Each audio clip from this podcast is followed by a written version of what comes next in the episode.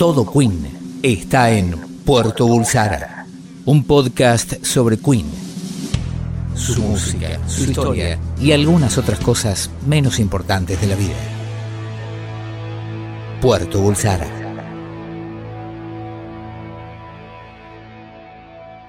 Hello everybody, bienvenidos. Arranca una vez más Puerto Bulsara. Bienvenido Alexis. ¿Cómo estás, bebé? Un placer. Saludo a la distancia y todo lo demás que se dice siempre. No estamos tan a la distancia. No, no, estamos al lado, 30, uno al 40 lado del otro. Sí, sí, sí, pero me quedó esa cosa de periodista deportivo, así de abrazo a la Saludarte. distancia. Sí, el gusto de saludarlo. Saludarte, preguntarte. Exactamente. Nos habíamos propuesto esto, que tuvo que ver con eh, un hecho, este, o con hechos de, de actualidad, porque hace pocas semanas se cumplieron 30 años de un evento que fue un mojón en la historia del rock, Sí, pero que además significó algo muy importante para la historia de Queen. Se cumplieron 30 años el pasado 13 de julio Sí. del legendario concierto Live Aid, eh, aquel evento motorizado por Bob Geldof y por. Mitch Ure y que se convirtió en eh, uno de los grandes eventos de la historia. sí, sí. Uno de los primeros, uno de los primeros eventos así de grandes dentro del rock, digo, sacando Woodstock y sacando Monterrey, y sí. sacando Isla de White. Claro, porque aparte, eh, ellos- vos estás mencionando grandes festivales de la historia, Sí, Pero acá había una intención que no es menor, porque fue lo que estaba detrás de todo, que era este, brindar ayuda. Cuenta la leyenda que Bob Geldof, líder de una banda británica de moda, Sí, que se llamaba Boomtown- The Boomtown Rats. Estaba con, viendo la noche televisión en la casa y vio imágenes de- de- del hambre en Etiopía. sí, Y le pareció que, que el pop, que el rock tenía que hacer algo al respecto. sí. Eh, y así fue como se empezó a motorizar lo que primero fue eh, Do They Know It's Christmas, aquel Sí. tema benéfico que se grabó para Navidad, con la participación de muchos músicos invitados, no precisamente Queen. No. Eh, estaba, Estaba Paul McCartney. Estaba Paul McCartney, estaban los Duran Duran. Sí, había eh, todas la- las figuritas de, de Era aquella el pop época. del momento. El pop del momento, claro. Sí. Y esto después eh, terminó creciendo y convirtiéndose en lo que finalmente fue Live Aid, un evento global Sí, que se celebró el mismo día en dos continentes Sí. y en dos estadios. Era el JFK en Filadelfia, sí, pero lo central se realizó en Wembley, Sí. en Londres, en Inglaterra. sí. Eh, a partir de, de la celebración del otro día, o el recuerdo, estuve investigando un poquito porque hay cosas que se te escapan, a pesar de que yo soy contemporáneo, por supuesto, de aquella época. Sí, Eh, y muchos años después, Bob Geldof mm, recordó que la logística para armar esto fue dificilísima. Es que. Que era previsible Sí, también sí. eso, ¿no? Bueno, sí, desde ya. Era Pero, muy complicado. ¿Cómo armás un escenario en 1985, además, sin todos los avances tecnológicos que tenés hoy en día? Inclusive hasta en el armado de los instrumentos, ¿eh? No, no, fue una pesadilla logística. Harvey Goldsmith, legendario productor, un tipo que trabajó mucho con Queen también, fue el encargado de llevar adelante todo. Eh, claro, en la previa hubo muchas ideas locas. No todas se pudieron realizar. Sí. Eh, todos conocemos o todos recordamos el single eh, del dueto Jagger Bowie, The Dancing eh, in the Streets. Sí, quizás. eh, quizás el momento más homosexual en la historia de la música. Probablemente, probablemente. y eso estamos hablando de Queen, ¿eh? Queen que hizo el video de It's a Hard Life. Sí. Bueno, ese tema en realidad fue la, la solución que encontraron al no poder llevar adelante la idea original, Sí. que era que Bowie estuviera en un continente Y Jagger, y en Jagger en otro. Sí. Y que pudieran grabar y, mejor dicho, cantar a, a dúo. Sí. Habían pensado inclusive, sabiendo que iba a haber una demora que tenía que ver con el, el famoso delay satelital, que les convenía hacer algo en versión reggae para poder, Para jugar, poder jugar, con esa demora. Lo cual me pareció de una, eh, de una audacia tremenda. Sí. Bueno, finalmente... No iba, a ser, no iba a ser muy bueno no, no iba a ser bueno. Se dieron cuenta y por eso lo bajaron. En algún momento hablaron con la NASA.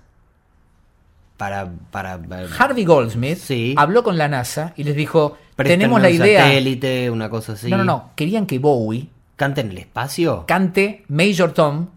Major, no, eh, Eh, sí, eh, Major Tom. sí, Space Oddity. Space Oddity, sí. Que hubiera sido maravilloso. Desde una nave espacial. Obviamente. tan loco. Bueno, se especuló con eso. Imagínate el nivel de locura que había. Bowie se iba a subir a una... Pa- Parece que esa era la idea. Parece que esa era la idea. Recordemos que de todas maneras, lo más audaz que se hizo fue que Phil Collins se convirtió ese día en el único músico que tocó en dos continentes diferentes Claro. En el mismo lapso de tiempo, porque arrancó en Wembley, si no me equivoco, se tomó el Concorde, Sí. que era el avión que hacía en aquellos años el vuelo supersónico, y terminó tocando en Filadelfia. Sí. Eh, Tocó- arrancó como baterista de Led Zeppelin Sí. junto con Tony Thompson, una performance espantosa Sí. de los sobrevivientes de Led Zeppelin Claro. que tuvieron que reemplazar a, a- a Bonham con dos bateristas. Y uno era. Phil Collins. El otro era Son- Tony son- Thompson. Son muy malos. No, yo lo adoro a Phil Collins, ¿eh? Es una gran influencia en mi vida como, como baterista, lo amo, me parece un batero de la putísima madre, pero digo, hay algo ahí, Sí. Bueno, hay algo ahí, o sea, dos tipos para reemplazar a uno, a un baterista, bueno, pero era, era Bonham. y por eso te digo. Hubo algo que me llamó la atención. eh, claro, todo este concepto que es enorme eh, se resumía un poco con el eslogan con el que se vendió el evento, que era The Global Jukebox, Sí. la rocola global. Sí. La idea era que eh, en un continente y en el otro no paraban de sonar los éxitos, y esto fue punto de discusión. Bob Geldof también recordó que hasta la noche anterior, eran 2, 3 de la mañana, y él seguía puteándose con managers por teléfono de bandas que no quiso nombrar, bandas importantísimas que le decían, si no tocamos más de 20 minutos, que ese era el tiempo máximo para cada banda, no tocamos.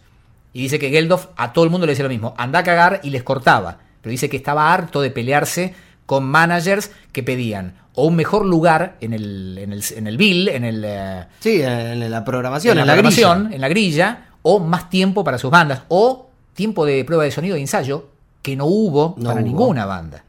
Dice que esa fue la historia que caracterizó las horas previas. Y la merca. Bueno, sí. Dicen que había mucha, mucha merca en backstage para todo el mundo. En, No es, curioso, difícil de imaginarlo, ¿no? Pero es curioso que la idea era calmar el hambre en África y ese día parece que el catering no lo tocaba nadie. Y bueno, no, es otra forma, una forma un tanto más extrema de calmar el hambre tuvieron. Dicen, Eh, ¿quieren comer algo? No, no, estamos bien. Claro, estamos, no, bien. no, no. estamos todos bien. Eh, vos me decías, busquemos eh, el- los que iban a participar, porque era realmente impresionante. Todo esto como previa de eh, algo que vamos a contar que queremos hacer. Vamos a invitar a todos, los que puedan, a que estén en condiciones, porque no tenemos la menor idea de en qué momento, circunstancia o lugar están escuchando Sí. el podcast. Si están cerca de una compu, los vamos a invitar a experimentar, ver el setlist completo de Queen, un show de 20-25 minutos, con nosotros. Sí, Les decimos, pónganlo ahora y lo vemos y lo comentamos en tiempo real, a ver qué pasa. Pero para eso, claro, vos me decías, ¿quiénes tocaron ese día? ¿O quiénes estaba previsto que tocaran? Bueno, era como muy impresionante, porque realmente era un evento increíble. A ver, eh, los tengo armado acá, no sé en qué orden. Status Quo, sí. In the Army Now. sí, totalmente. Eh, Style Council, la banda de Peter Weller. Sí. Paul Weller. Paul Weller. Peter Weller es el actor. Los Boomtown Rats, la banda de Geldof. Adamant, Adamant. Sí. Sí, bien. Ultravox. Eh, Mitch Ure era uno de los eh, impulsores originales de la idea junto con Bob Geldof y de alguna manera se Le compraba. acomodaron el lugar. Más sí. allá que en el 85 estaba bien que Estaba Ultravox bien, sí, sí, sí, sí. Spando Ballet. Through, Eh, Through the ¿Ya Barricades. habían sacado True? No. mm, 85. Y si no, estaban ahí. Estaban por sacar True. Elvis Costello. Bien, siempre. Bien. Eh, sí, perdón, vos sabés que estoy viendo acá los temas que tocaron, eh, si no me equivoco, Spando Ballet ya está, hizo True y Gold. Claro, o sea que sus éxitos sí, estaban. Estaba. Elvis Costello, que hizo Oliver's Army, ya sabemos. Eh, Nick Kershaw, Wouldn't it be good? Sade, Sade. La diosa nigeriana. Sí, Sade ya estaba haciendo Smooth Operator. Sting, Phil Collins, Branford Marsalis, que formaba parte de la De la banda de, banda de Sting, Howard Jones, eh, Howard Jones, eh, Human League, eh, Post-Human League ya, ¿no? eh, y ahí estoy dudando. Brian Ferry, Sí, David Gilmour, sí. Paul Young, U2, Dire Straits, David Bowie, eh, Thomas Dolby. En realidad, Bowie tocó con Thomas Dolby en teclados. pero Esto es el, el- estamos haciendo el amontonamiento de figuras Claro. que había ese día. The Who, Who. que se reunieron para esa fecha, para esa O sea, ocasión. no, nunca se habían separado. O sea, de- tuvieron eh, ese, ese hiato post. Eh, ay, nunca me acuerdo el nombre del baterista Keith reemplazó. Moon. Ah, no, no, Ah, no, cuando que- se va- reemplazó a Keith Moon, que era el de. Creo que era el de Mike and the Mechanics, me parece, el mismo baterista. no pero me bueno. sale. Está ahí, es un muy buen baterista además. Eh, pero nunca. Habían estado como en, en un parate, pero no, nu- nunca se habían separado oficialmente, me parece. Bueno, déjame completar con Elton John, La Paul tía- McCartney Sí, y, tía. y Band Aid, digamos que son los que hacían Live Aid. En Filadelfia estaban Joan Baez, legendaria cantante de la época de oro de, de la música hippie, The Hooters, los Four Tops, eh, Billy Ocean, Black Sabbath. Espectacular, aparte. Four Tops. Black Sabbath y No, no, no. John Baez. Sí, sí. Perdón, después de Sabbath venía Randy MC. Claro, es espectacular. Rick Springfield. Que era, Rick Springfield era como una estrellita pop, eh, no sé con qué compararlos. Era, Eh, era lindo. Sí, era la estrellita pop de los White Trash. Sí. Era como un Billy Ray Cyrus, 10 años antes. Ario Speedwagon. Sí, bien. Crosby, and Nash, que creo que sí se reunían para Sí, la se ocasión. reunían para la ocasión. Judas Priest. Espectacular. Brian Adams. Los Beach Boys. George Thorogood, que es un legendario rocker norteamericano. Simple Minds. Pretenders. Santana. Pat Metheny. No me acordaba que Pat Metheny había tocado ahí. Ashford and Simpson. Volvemos a la música negra. Madonna. Madonna. Tom Petty, Kenny Loggins, The Cars, Neil Young, The Power Station, Thompson Twins, Eric Clapton con Phil Collins, ya Ya Phil Collins post Concord. sé. Eh, Que aparte Eric Clapton y Phil Collins ahí era la época de colaboraciones entre los dos. Sí, sí, sí, tenían colab- colaboraciones cruzadas. Sí, estaba. Eric Clapton hace el solo en. en desearía que lloviese, sí, sí. Y eh, eh, de Phil Collins toca la batería en. Ay, no me acuerdo en qué. cómo se llama el disco de Clapton, pero bueno, por ahí andaba. Page Plant, John Paul Jones, Tony Thompson, Paul Martínez, Phil Collins, eh, Crosby, Still Nash Young, Duran Duran, Patti LaBelle, Hola Notes. Claro, es todo. eh, lo que tiene de lindo es que es un. Un festival que apuesta a la diversidad Sí. desde el vamos. Bueno, detalle que yo no conocía y me enteré el otro día. Bob Geldof contó que falló miserablemente a la hora de reclutar músicos negros en la versión de Wembley. Y pero era también Lo- era- los era negros británicos no se le sumaron. Vos fíjate que sí había Sí, sí, mucha presencia en Estados Unidos. Pero esto también dice que tiene que ver con mucha pelea de egos y con que no quedaba claro cómo era la historia. Sí. No quedaba muy claro esto. ¿Y cómo es? ¿Dónde va la tarasca? Eh, había todo un tema. En el medio de todo esto es que, eh, y esto ya es historia más conocida, Geldof dice, Queen tiene que estar. Sí. Y se ha escrito bastante al respecto. Recordemos o pongamos en contexto en dónde estaba Queen parado en ese momento. Ahí está. Estaban a punto de separarse. ¿Se llegó a ese punto realmente? Yo creo que sí. Todo, de- de- digamos, los, los- los- los testimonios que han- se han recogido durante todo ese tiempo hablaban de que estaban al borde de la separación. Queen saca en el 82 Hot Space, Sí, después 84 saca eh, The Works. The Works. En el 83 creo que ya Mercury saca eh, saca Mr. Bad Guy. Bad Guy. Taylor saca The Cross. Sí, ya venía con un disco ya venía solista con afuera. un disco solista afuera y May me parece que ya también había empezado a hacer algo. Sí. Estaban hartos. Había hecho Starfleet Project Sí, esto- no, bueno, también. con Eddie Van Halen. Te- Le gustaba tocar la guitarra. Le gustaba tocar la Sí. guitarra, cosa que ya hemos dicho. Eh, pero yo les creo que estaban a punto de separarse. De hecho, yo no estoy seguro. esa también. eh, hay, hay que hacer un día un capítulo de Ucronías. El día del capítulo de Ucronías tenemos que ver realmente si en algún momento Queen hubiese durado la cantidad de tiempo que duró de no haberse enfermado Mercury y de no haber y de haber seguido de gira. Estaban en un momento en el que ya no se podían ver.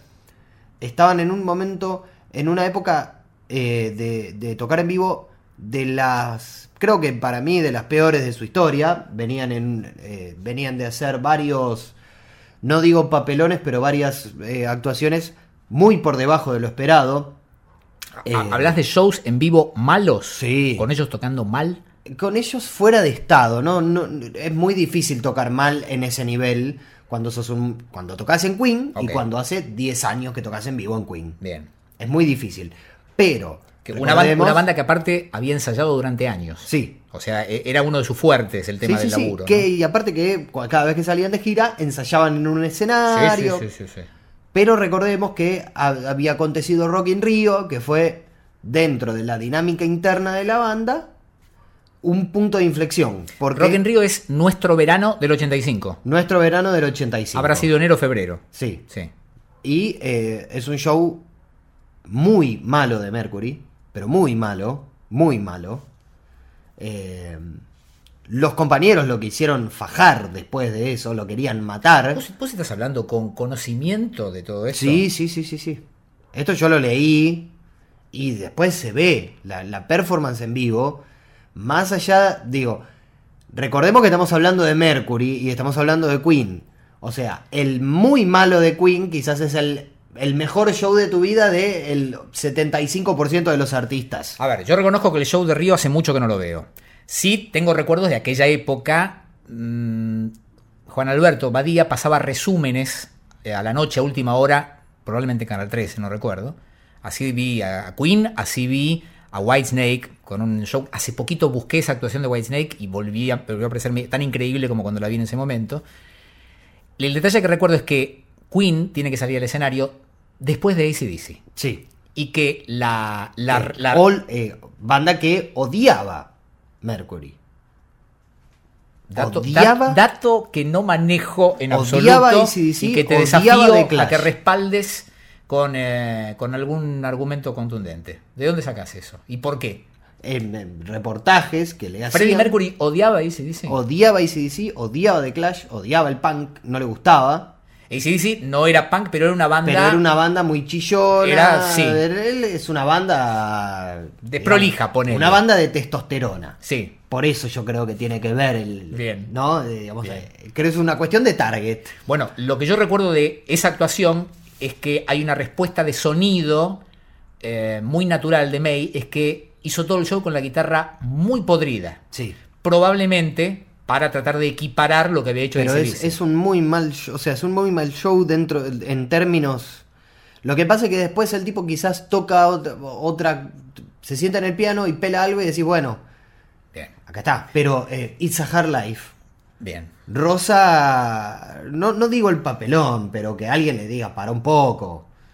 Porque estaba muy, pero muy puesto Mercury ese día, muy puesto. Aparte se lo ve, digo, un cantante, es muy difícil cantar Caretearla, caretearla. Sí, sí, sí. si estás así y si además yo te insto a que la próxima vez que veas el show entero de Rock in Rio cuentes la cantidad de birra y de vodka que, toma toma. Mercury en ese show. Es impresionante. Es Río en verano, ¿sabes el calor que hacía ahí arriba? ¿Qué Pero impresionante. Son, obviamente, son factores externos, no tienen que ver con, con ellos, pero estaban en un momento, aparte entre ellos se estaban llevando muy mal, ya no se soportaban, toda esta cuestión de las peleas en el estudio, de que llevaron las peleas inclusive fuera del estudio, el video de It's a Hard Life, el video de I Want to Break Free, con lo cual digo, más eh, son 100% Mercury y ellos tres diciendo, bueno, vamos a darle el Ah. gusto en esta porque es muy difícil. O sea, ellos en su momento quizás eh, después lo recuerdan con, con una sonrisa, con bueno, ya crecimos y qué sé yo, pero no estaban bien como banda, estaban a punto de separarse porque ya no se no soportaban eh, no soportaban una convivencia que debería ser muy difícil. ¿Cómo convivís con Mercury en los 80?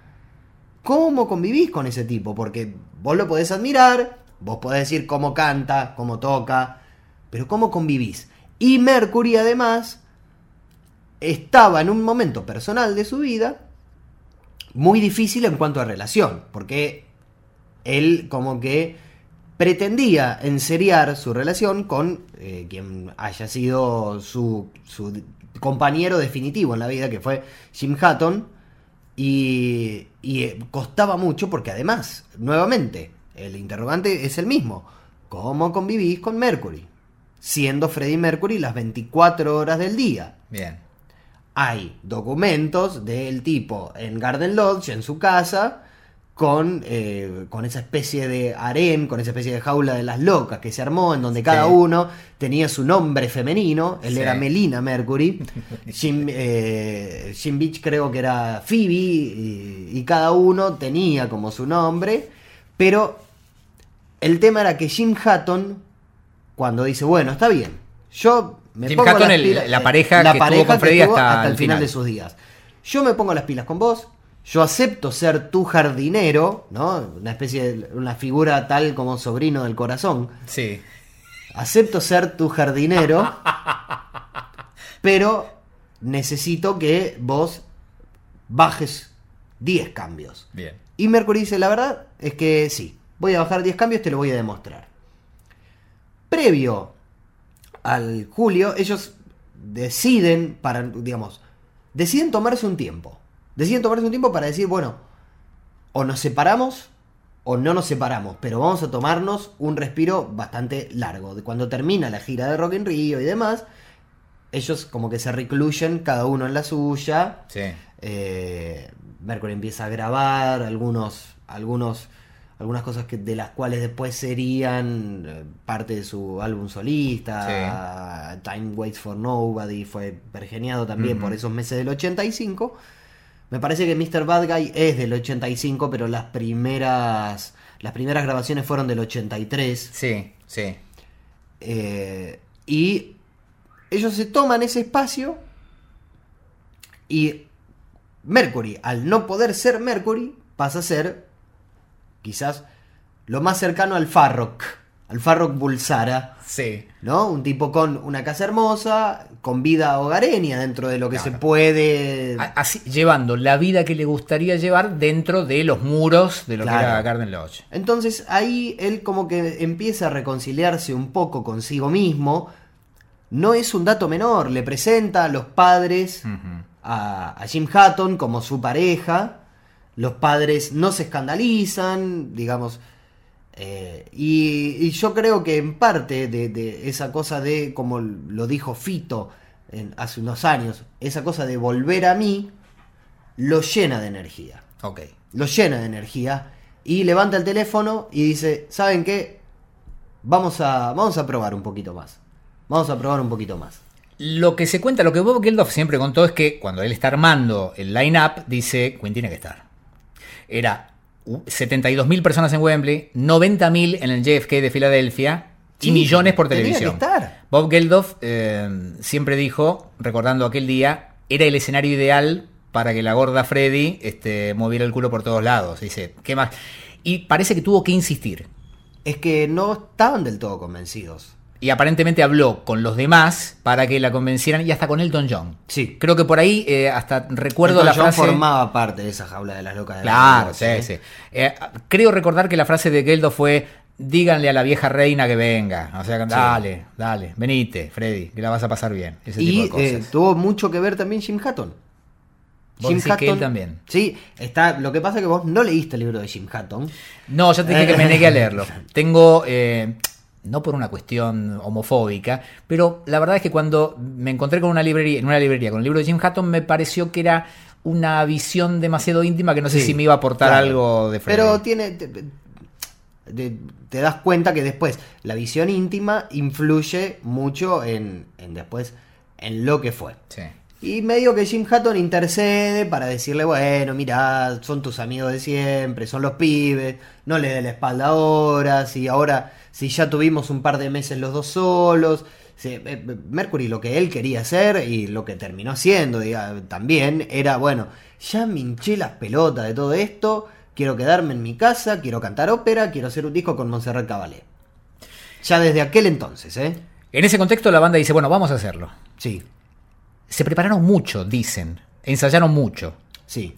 Y mientras todos se peleaban por más tiempo en el escenario o mejores horarios, Ellos dijeron, bueno, es lo que tenemos, vamos a laburar en base a esto. dijeron, de día, perfecto, pero dice que eligieron bien el horario eh, de prime time televisivo inglés. Claro. Que era lo que les interesaba y creo que también vigilaron el tema norteamericano, no recuerdo, pero era de día. Era de día. Algo que parecía ser una, eh, un Una afronta. Un Era- hándicap, porque no tocas sin luces. Sí, sí, sí. sí. Para Aparte una banda. afronta para, digo, vos vas a ver un festival y hay una de las bandas. Cuando la banda toca de día es porque o no la acomodaron bien Claro. o no se merece estar más allá. En el medio de esto, estamos grabando este podcast en el día que nos enteramos de una revelación que hizo Guido Su, Guido Su, Guido Zuller, Sí. de haber tenido Incomprobable. incomprobable de que Freddy se le tiró un lance. Incomprobable. Algún día volveremos sobre el asunto. Solo Jorge Don. Sí, a cuento de esto, yo te quiero decir que en la nota que encontré de hace dos años, publicada por el Daily Mail inglés, Bono esto era parte de un libro que se editó hace dos Sí. años, Bono, mm, que estaba presente con YouTube, que era un YouTube relativamente joven, ese, previo a la, a la explosión norteamericana de YouTube, eh, digamos, era un YouTube bien irlandés, dice que ese día Freddy lo llevó a un costado, lo puso contra la pared, Sí. le puso una manito en el costado, viste cuando pones este, en, la- en el boliche, la, la chica va con la espalda contra la pared y vos te pones con la manito, viste, de frente y empieza el- el- la sanata. Le dijo, ah, Bono, ¿es Bono o Bono? Dice que le... Claro. Coqueteaba un poquito. Así, como con esa. se- mm, dice que... Perdón, ¿quién, ¿quién firma eso? eh, el autor del libro... No, no, no, no, no, no, no. Esto lo dice Eh, Bono. Bueno. Dice que Bono se dio cuenta que se lo estaban chamullando y que pensó, upa, realmente es, Vos- es gay. Estamos Freddie Mercury". hablando. Bueno, primero. Sí. Veníamos del video de eh, It's a Hard Life y del video de I Want to Break Free. Bueno. ¿Realmente necesitabas darte cuenta? Parece que este era un pibe irlandés medio áspero. Dice que le contó a alguien sorprendido y le dijeron, pero ¿estás sorprendido? Son Queen. Claro, Se llaman se- se llaman Reina. Queen. Exactamente. Segundo. Dice, pero estaba realmente sorprendido. No me había dado cuenta hasta ese momento. Dice Bono. Mentira, vos. mentira. Bueno, aparte, eh, estamos hablando del mismo tipo que dice: Yo cada vez que aplaudo muere un niño en África. Bueno, pero, esta, esta- vivo. pero era más joven, todavía no se había convertido en Dios. Bono. Viste que tiene esa Sí, cosa, bueno, qué sé bueno, yo, bueno. tan- Pero Quería, quería meterlo esto no lo ahora. dijo en el 85 aparte, lo dijo como años después. Sí, claro. ¿Qué sé yo? Te hace falta la, la anécdota con, con, con Freddie Mercury para decir aparte que me quiso levantar. Bueno, tampoco saltes así toda No, ofendida. no es que estoy ofendido, no, Porque no, no. Freddy no te tiró los galgos a vos. no, no, no, pero me, me da como... No lo veo aparte, qué sé yo, Vol- en ese contexto. Volviendo al contexto musical, eh, pareciera que Queen se decidió a sacar ventaja de lo que parecía ser una desventaja. Sí, Ensayaron mucho y aparte esto lo leí bastante. Mientras algunos artistas dijeron, che, 72 lucas en Wembley, 90 en Filadelfia, millones, vamos a vender el disco último. Queen hizo un grandes éxitos. sí, comprimido en 20 minutos. Cada banda tenía creo que entre 18 y 20 minutos. sí. Les habían puesto un sistema de semáforos Sí. en el escenario, que era buenísimo. Les avisaron, cuando vaya la, la luz al amarillo, les queda un minuto. Dice, y no van a ver el rojo. Porque Se antes les cortamos la luz. Sí. Así de simple. Y Queen lo que hizo fue una especie de popurrí, un medley, Sí. casi, casi perfecto de 20 minutos, eh, en el que metieron todo. Sí, es como una especie Todo. de, viste, cuando te dicen, bueno, armate algo, una carpeta. Sí. Que vos decís, bueno. ¿Usted, usted tiene una bandita? Eh, eh, sí, armate una carpeta, algo como para que lo pueda ver. Bueno, ¿Querés que lo larguemos? lárgalo nomás. El 13 de julio de 1985, en algún momento de la tarde, no sé si eran las 4 de la tarde o algo por Acá el dice, estilo. 6.41 pm. Sí, señor, 6.41 pm, empezaba a pasar esto en Wembley. Un momento aparte. Hay que escucharlo cantar en vivo acá, porque acá es como que se reivindica después de aquel episodio de Rock in Rio y demás. Salen al escenario, vestiditos de blanco. Sí, Y aparte un humor, Sí, Freddy ya sale. ya sale con un humor, A con los una felicidad.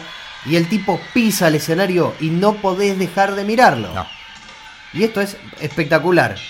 lo que era. Wembley, ¿eh? ¿Preguntó que el piano? Ahí. Ni dijeron hola, ¿eh? Nada. Y muy raro que abran con Rhapsodia Bohemia. Eh, salieron a matar. Salieron a matar. Dijeron, che, ¿con qué podemos arrancar? Que la gente reaccione como reaccionó. No dijeron ni hola. Nada. Se sentó al piano, metió tres notas, Rhapsodia Bohemia. Es la única vez que abrieron con Rhapsodia Bohemia. Es muy probable. parece, ¿eh? No era un show normal, eran 20 minutos. Y salieron dispuestos a aprovecharlo al máximo. En la semana siguiente, Perdón, Sí. esta parte es una de las pocas veces que la canta tal cual Fue estaba grabada. en el disco. ¿Ves? El carry on. no, te la bajan. No, no, no, pero la baja en el carry on, digo. Ah, ok. Hasta ese Siempre momento, la bajaba bien, en el carry on. Bien, bien. En todo el tiempo. Ahí tira un beso. Tira un beso. Y el, beso es para Jim Hatton. No. Lo acreditó como fotógrafo. Estaba ahí. Yo te iba a decir del buen humor, por eso, por ese beso, y porque todo el tiempo miraba a la gente.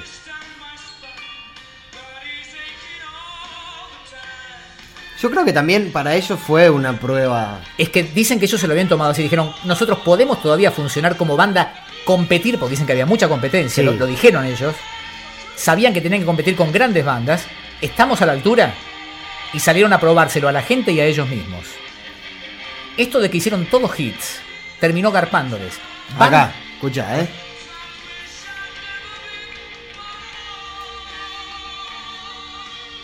Nunca la cantó así en vivo. Nunca, ni en el 75. ¿Entendés? Ya está. ¿Cuánto va? A Sí, ver, tres ¿cuánto minutos, va? tres, no sé. 2 minutos 28. Ya Ya está. Ya está. Listo. Es el dueño. Ya está, ¿eh? Se acabó todo. Después de esto, no, ya está, loco. Cierren Wembley, váyanse a su casa. Ya está. Y ahora, ahí larga el piano.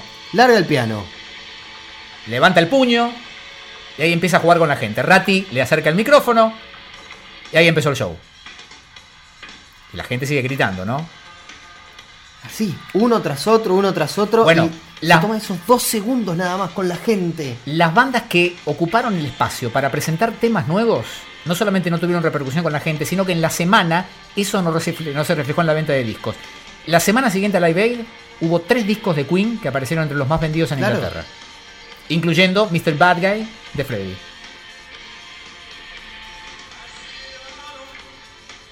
También, una- el show que da acá. Acá es cuando vos decís, o sea, esto no va a pasar nunca más, ¿eh? En ningún, digo, en ningún escenario va a volver a pasar esto. No, Porque los tipos ya son los dueños. sí.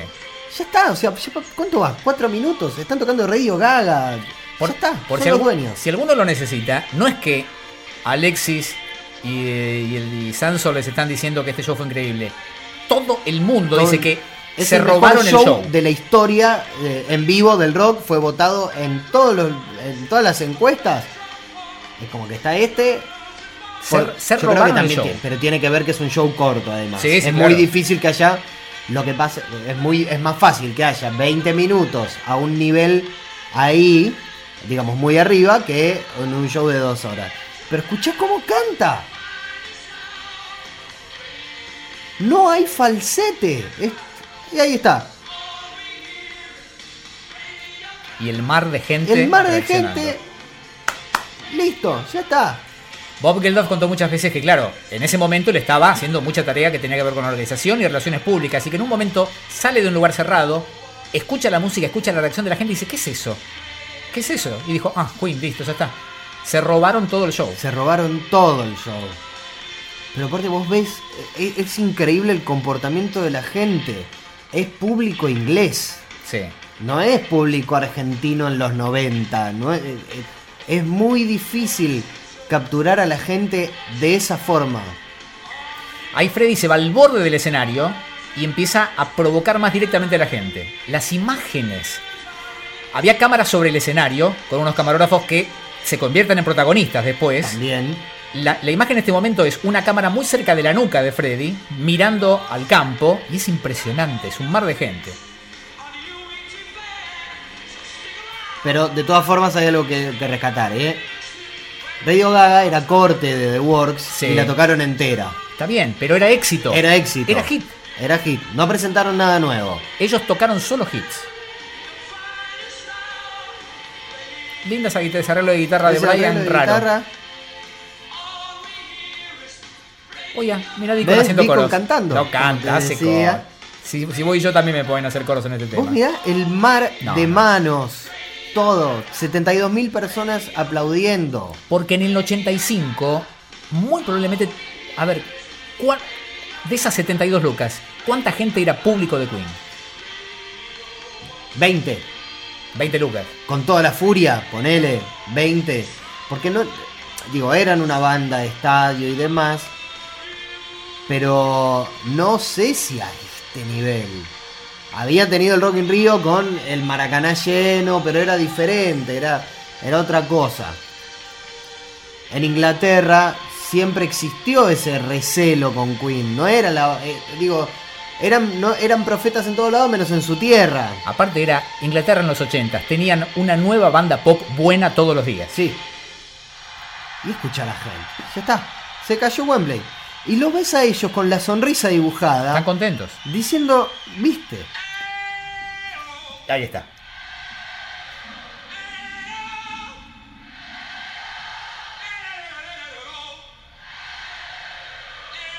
Ya está. Vengan, chicos. Sí, ya los, está. los saco a pasear en pija un rato. Sí, ahí, y esto.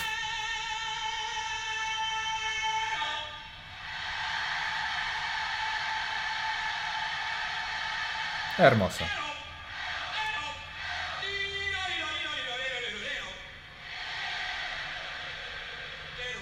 Manejame las masas. Ahí está.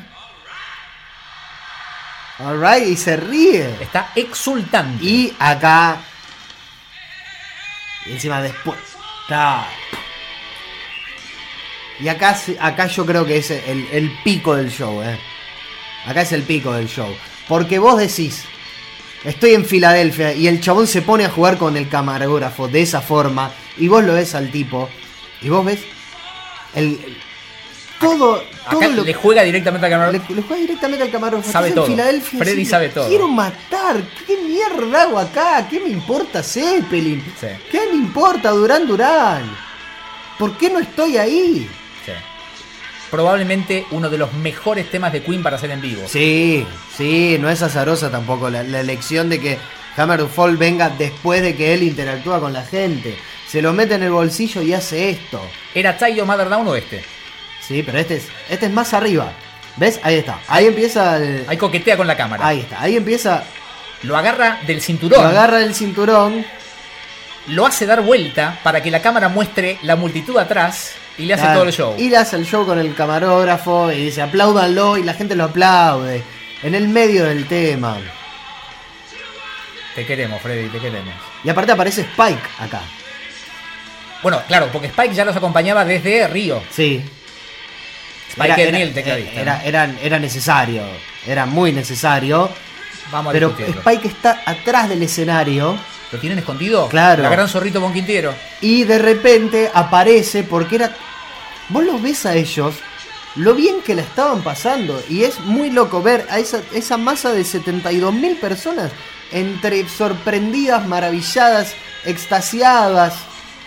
El reloj. Se ve un reloj muy grande Sí. en el costado del escenario. Mirá cómo hicieron una versión edit en vivo. El Sí. solo arranca diferente.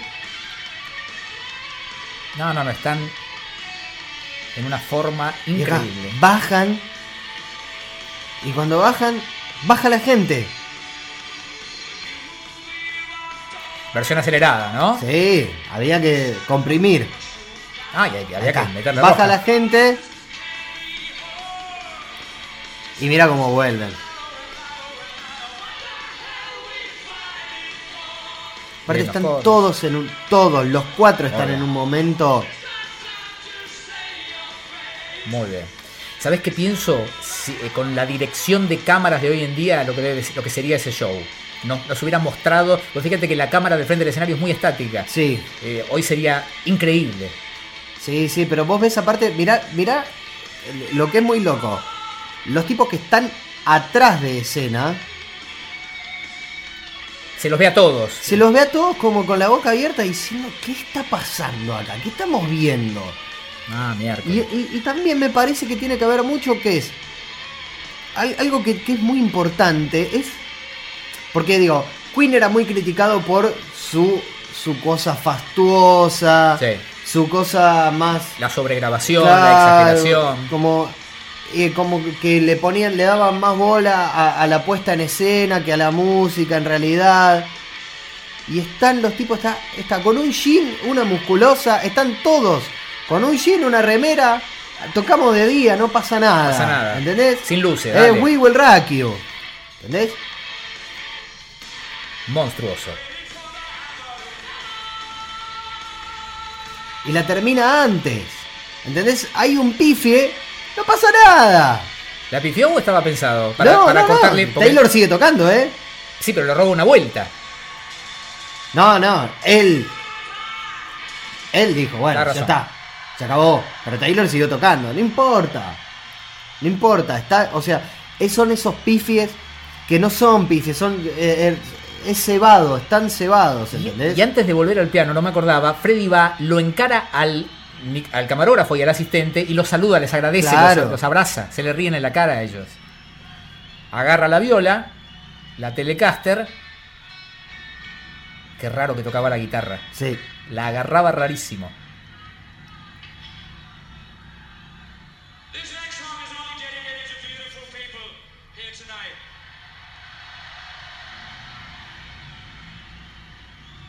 ¿La gente ya sabía lo que se venía o no? Gracias por venir. Gracias por venir. Gran ocasión, claro.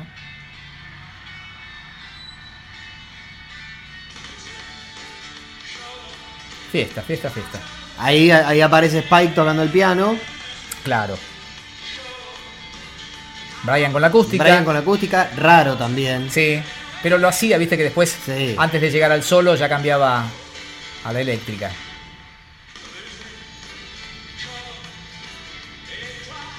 Lo transpirado que está Freddy. Pero es que están en un.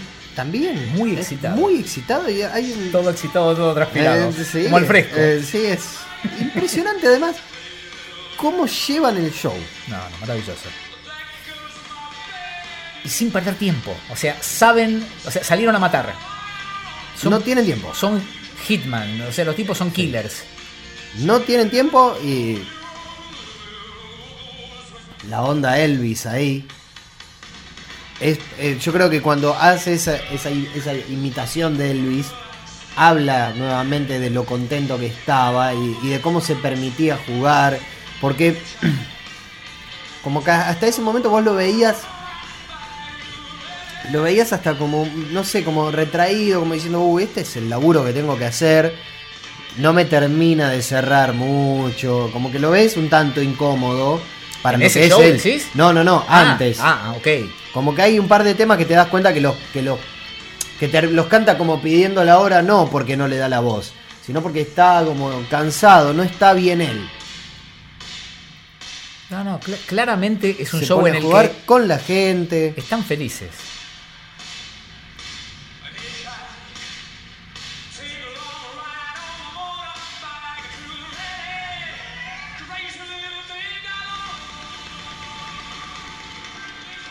Llévalo al fútbol. Eh, una generación así que ya ganó todo y que viene medio como y perdieron el hambre, que yo esto que lo Sí. otro. Y les das la chance, mirá. eh, Maradona jugando con el tobillo así. Claro. En, el- en nove- en el- en- en Italia 90. yo sé que vos ya sos Diego, pero tenés una chance más de demostrarle a todo esto cómo es. Y salieron a jugársela así. Pero aparte se mezcla un acople. No pasa nada. No. Porque aparte, esa era la situación en la que iban a tocar todos. Sí. No me consta que. la- Eso, esto lo hace más.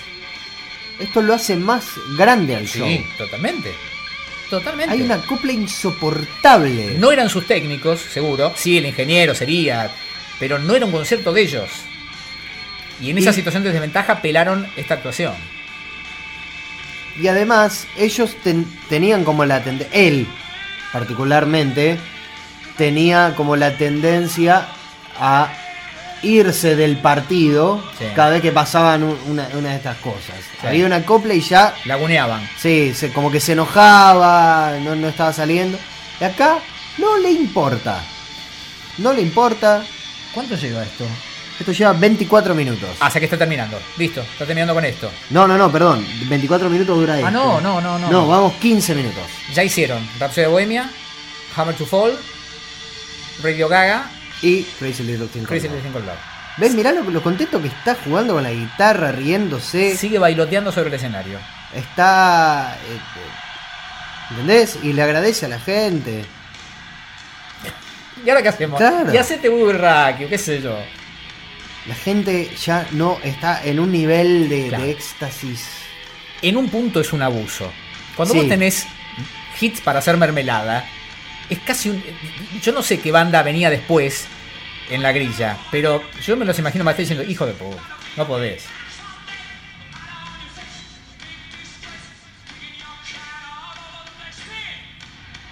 Porque si hay un tema mejor que este para que lo coreen 72.000 personas, vení, mostramelo. Claro.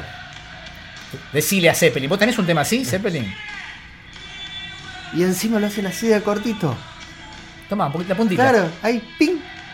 Quedan todos manija.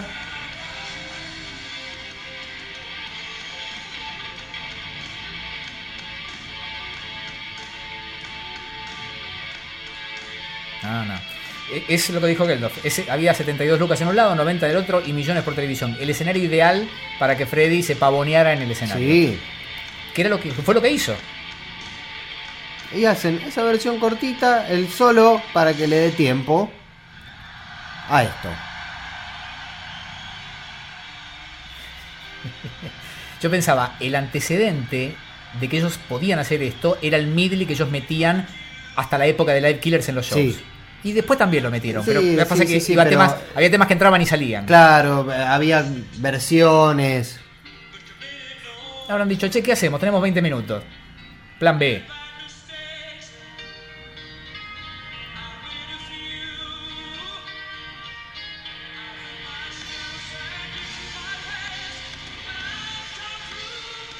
Bien de vos, ¿eh?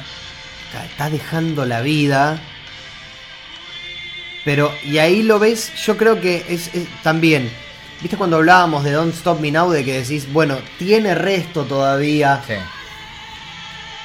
¿Entendés? Que el tipo se animara. Mirá lo que es la gente. La gente es, es- es una. Es una locura. Es una locura la gente. No bajó ni medio tono. O sea, baja en. en- en- vos después ves las otras versiones de We Are the Champions. Y como que tira ciertos atajos como Sí, para sí. cuidarse un poco. Hay unos yates con los cuales Acá el tipo menos. deja la vida. Sí. No importa. Recordemos que no era un cantante, no es un cantante de técnica. No. No es un cantante académico, no es un tipo que educó la voz. Canta así desde que nació. ¿Entendés? Le sale cantar así, no se cuidaba. Se escabiaba dos o tres vodkas por show, se fumaba 20 puchos Fumaba antes, mucho. 20 puchos después. Yo pensaba recién en la reacción de la gente. El show empezó hace 18 minutos. Sí, Esa gente no pudo parar un segundo. no, Esa gente está destruida emocional y físicamente. Miren las manos a todos. es que es terrible, es mucho, es mucho para tan poco tiempo. Te destruían, ¿eh? Y además, no es un show perfecto técnicamente, lo cual también te reconcilia un poco Claro. con lo cuando vos empezás a tocar que hay algo que no te anda, que no tenés los mejores equipos, tenés un acople sonándote todo el tiempo, Es volver al garage. eh, no tenés muy en claro cuántas vueltas son y a ellos les importa un carajo, son felices Totalmente. están en, en- en un momento único en su, en, su, en su trayectoria de lo que es nada, verlos, eh, verlos manejar a 72 mil personas con semejante, con semejante facilidad, se lo metieron en el bolsillo con nada y para mí sigue siendo importantísimo este, este momento. Este momento, el momento en el que se toma ese respiro, ¿entendés? De ver, bueno, a ver, ¿pude? Sí, pude. Tiro los de World y me voy a mi casa. ya está. Ya se había hecho de noche. Ya se había hecho de noche. Es espectacular. Arrancaron de día, se metieron a la gente en el bolsillo y 20 minutos después ya prendieron las luces. O sea, el, el momento exacto, o sea, todo se dio para que esto fuera así, ¿eh? Y hay como una cara de satisfacción. Sí, Pues, ya toma, está. listo. ¿Listo? Saludamos. Bueno. Listo, saludan. Ya está. Que pasa el que sigue ahora. Impresionante. Gracias. Impresionante. Chau. No, no, no. Tremendo. Tremendo. Eh, insisto, por algo, esta es. ¿Qué es esto de 948? A ver. ¿Qué venía? Debe ser. Debe ser. eh, Ah, mira, lo, Claro. que, lo que vino después. Que ah, vino. no, porque después vuelven al escenario como parte Sí. de eh, la- las. las, eh, sí, hacen Is This World We Created. Claro, a las 10 menos 12 de la noche vuelven Freddy y Brian para hacer Is This the World We Created? Exactamente. Pero ya es otra Pero ya, es, otra es otra. Pero aparte son ellos dos Era en otro Son contexto. Ellos dos, ya relajados, duchados. Sí, sí, sí, ya sí, con sí. una con otra con, con otra cuestión digamos eso son parte porque eh, el cierre de Live Aid es como que viene tema tema tema tema tema tema tema viene todo así uno pegado al otro algo muy chiquito no es una performance de Queen sino como que es es, es como un picadito que hacen cada banda que estuvo ahí hace un tema una cosita Aguántame que el perro está enloquecido. Espera, Sí, espera, se lo escucha el perro. No, porque. Esperá, eh, esperá. Ya va, ya va, ya va. Ya, se lo escucha ya está, ya está, ya está. bueno Bueno, eh, final, ¿no? Final. Me parece que sirvió porque pudimos repasar la que muchos consideran una de las grandes actuaciones de todos los tiempos. Por lejos la mejor de ese día, justamente cuando para esta semana se cumplieron 30 años de, de ese show. Bueno, hasta la próxima. hasta la próxima Sí, no, sé, todavía no hablamos de qué va a ser el próximo. No, este, pero- Siempre se reciben ideas, recuerden, arroba Puerto Bulsara y gracias por el apoyo de cada semana. Abrazos. Esto fue Puerto Bulsara. Seguimos en Twitter, arroba Puerto Bulsara.